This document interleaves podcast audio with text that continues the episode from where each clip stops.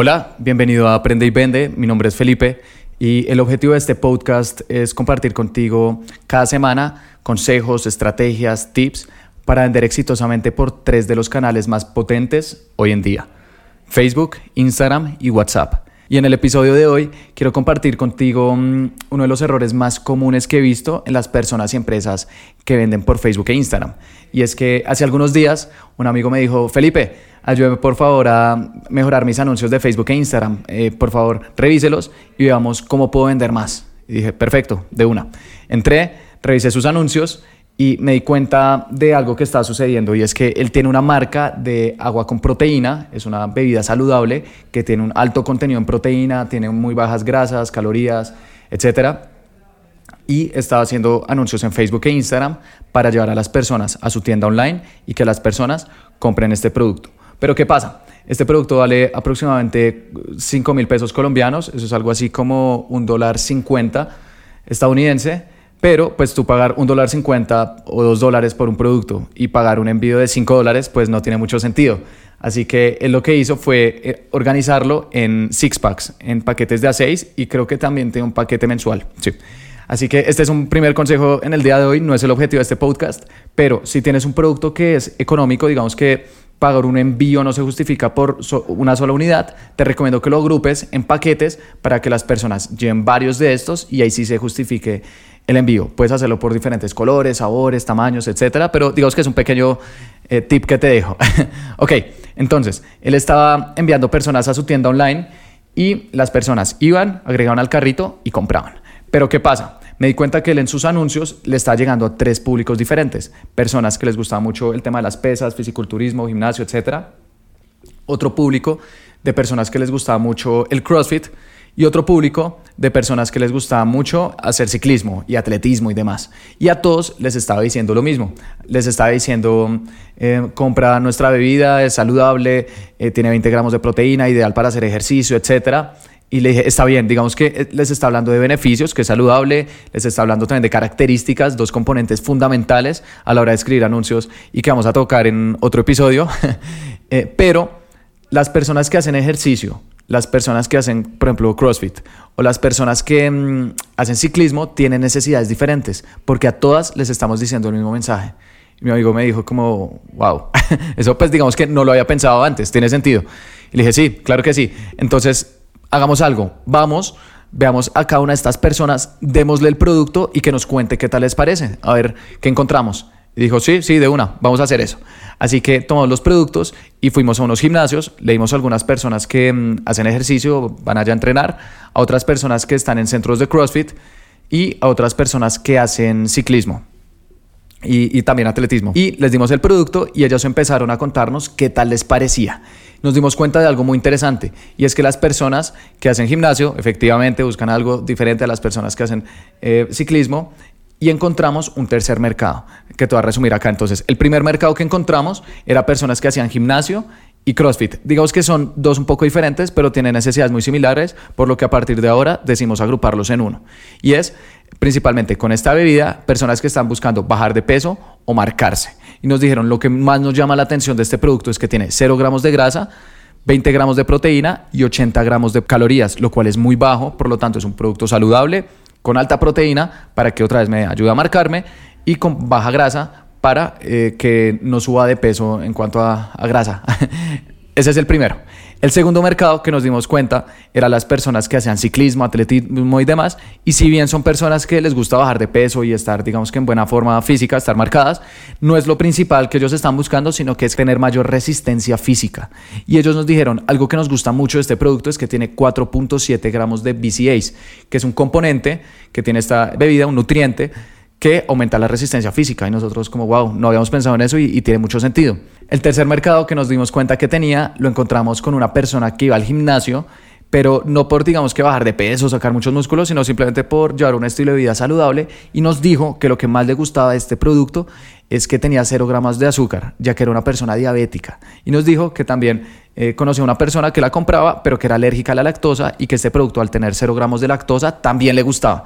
Nosotros como, wow, no habíamos pensado en eso. Entonces ahora tenemos tres, digamos que, mercados objetivos pequeños. El primero, personas que quieren bajar de peso, marcarse, que miran mucho, 0 gramos de grasa, 20 gramos de proteína y 80 gramos de calorías. El segundo, personas que buscan mayor resistencia física, que lo que más les llama la atención de este producto, lo que más les gusta es que tiene 4.7 gramos de BCAAs. Y el tercero, diabéticos y alérgicos a la lactosa, personas que miran mucho que tiene 0 gramos de azúcar, lactosa o conservantes. Entonces, haciendo esta pequeña investigación, ya tuvimos muchísimas ideas de qué decirles en los anuncios de Facebook e Instagram. Volvimos el público que él tenía separado de CrossFit y de mm, gimnasios lo agrupamos en el mismo. Ahora solamente tenía uno que lo llamábamos bajar de peso, creo, marcarse, no me acuerdo en este momento. El segundo, creamos otro público que es el público, digamos, de, que está buscando mayor resistencia y son personas que hacen ciclismo, atletismo y demás. Y el tercer público, que son personas diabéticas y alérgicas a la lactosa. Y a cada una de estas, en los anuncios que veía estos públicos, les dijimos, a los de bajar de peso lo que estaban buscando. Otra vez, 0 gramos de grasa, 20 gramos de proteína, 80 calorías, cómpralo ahora. Esto obviamente unido al beneficio de bajar de peso, marcarse. Las personas que están buscando mayor resistencia les dijimos que mm, iban a tener una mayor capacidad cardiovascular, que iban a aguantar más tiempo gracias a los 4.7 gramos de BCAAs que tiene. Y el tercero, personas diabéticas y a la lactosa, que esta es una bebida adecuada para personas que quieren llevar un estilo de vida saludable, pero que mm, no pueden, digamos, que consumir azúcar o, leche, ya que eh, pues son alérgicos a estos o pues son diabéticas. Entonces, por lo tanto, tiene cero gramos de azúcar, lactosa o conservantes. A cada público le estamos diciendo exactamente lo que estaba buscando. Y los resultados en ventas fueron bastante positivos. Una semana después entramos y nos dimos cuenta que él antes obtenía un retorno a la inversión en publicidad, se le llama ROAS por sus siglas en inglés, Return on Ad Spend, ROAS, de entre 2 y 3, más o menos. Eso era, digamos que el retorno que él está obteniendo, que no es malo, o sea, por cada peso, cada dólar que le da Facebook recibía entre 2 y 3, pero con estos nuevos cambios de personalización del mensaje a, a los públicos objetivos pequeños que él tenía, micropúblicos, empezó a obtener un ROAS de entre 6 y 7. ¿Sí? Solamente haciendo este cambio, casi que duplicó las ventas, invirtiendo lo mismo, porque le estaba diciendo a las personas exactamente lo que estaban buscando, estaba generando una conexión emocional mayor, se veían identificadas con el anuncio y por lo tanto les compraban más. Así que el error más común que he visto, o uno de los más comunes al vender por Facebook e Instagram, es que le decimos lo mismo a todos y ese otra vez es un grave error. Eh, puede que pienses que tienes un solo público, pero en el fondo tienes varios, en el fondo tienes dos o tres, así que te invito por favor a que hagas una investigación, tomes notas y encuentres cuáles son esos dos o tres públicos objetivos que realmente están comprando tu producto o servicio y que le hables a cada uno como necesita. Entonces ahí la siguiente pregunta es, Felipe, perfecto, entiendo, está interesante, ¿cómo me recomiendas empezar a estudiar a mi público objetivo? ¿Cómo hago? Tengo varias ideas para ti. Espero que tomes nota, no importa dónde estés. La primera, es que leas por favor reviews o calificaciones en otras páginas web, puede ser incluso Amazon, Mercado Libre, eh, competidores en tu sitio web. Lee por favor las reseñas, esas calificaciones que las personas dejan para ver ellos qué es lo que están encontrando interesante en tu producto. Te aseguro que te va a generar algunas de las mejores ideas de, de copies, de artes que puedas encontrar, porque al final es otra vez tu público el que está diciendo qué es lo que les gusta. Esta es la primera. Reviews, fundamental, súper útil y prácticamente gratuita y muy fácil. La segunda, grupos de Facebook. Hoy en día hay grupos de Facebook para todo tipo de comunidades, entonces algo que puedes hacer es, por ejemplo, entrar a un grupo de Facebook de personas que hacen ejercicio y preguntarles, oigan, que cuando compran un agua con proteína, ¿qué es lo que más les llama la atención? O podemos poner el link de este producto y que digan qué es lo que más les gusta de este producto. Y puedes empezar a leer cuáles son los diferentes comentarios que están dejando, especialmente los más votados. Otra vez, esto es lo que tu público te está diciendo que está buscando. Tercero, páginas web de competidores. Algo que digamos que muchas veces sucede es que nos esforzamos por inventar la rueda, pero la rueda ya está inventada. Lo que hay que hacer es mejorarla. Entonces te recomiendo muchísimo, por favor, que entres a páginas web de tus competidores y veas ellos qué ponen en sus imágenes, en sus textos, en las descripciones de sus productos a partir de ahí vas a tener ideas y dices, wow, no, no sé, quizás no había pensado en esto, lo voy a utilizar.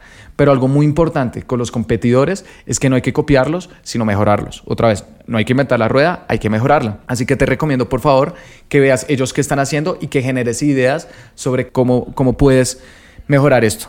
¿Ok? Si entramos a decir lo mismo que todo el mundo está diciendo, pues vamos a hacer uno más y únicamente vamos a poder competir en precio, lo cual pues es algo que es muchas veces muy difícil de, de hacer en el largo plazo. Entonces te recomiendo que por favor veas qué están haciendo y cómo tú lo puedes mejorar.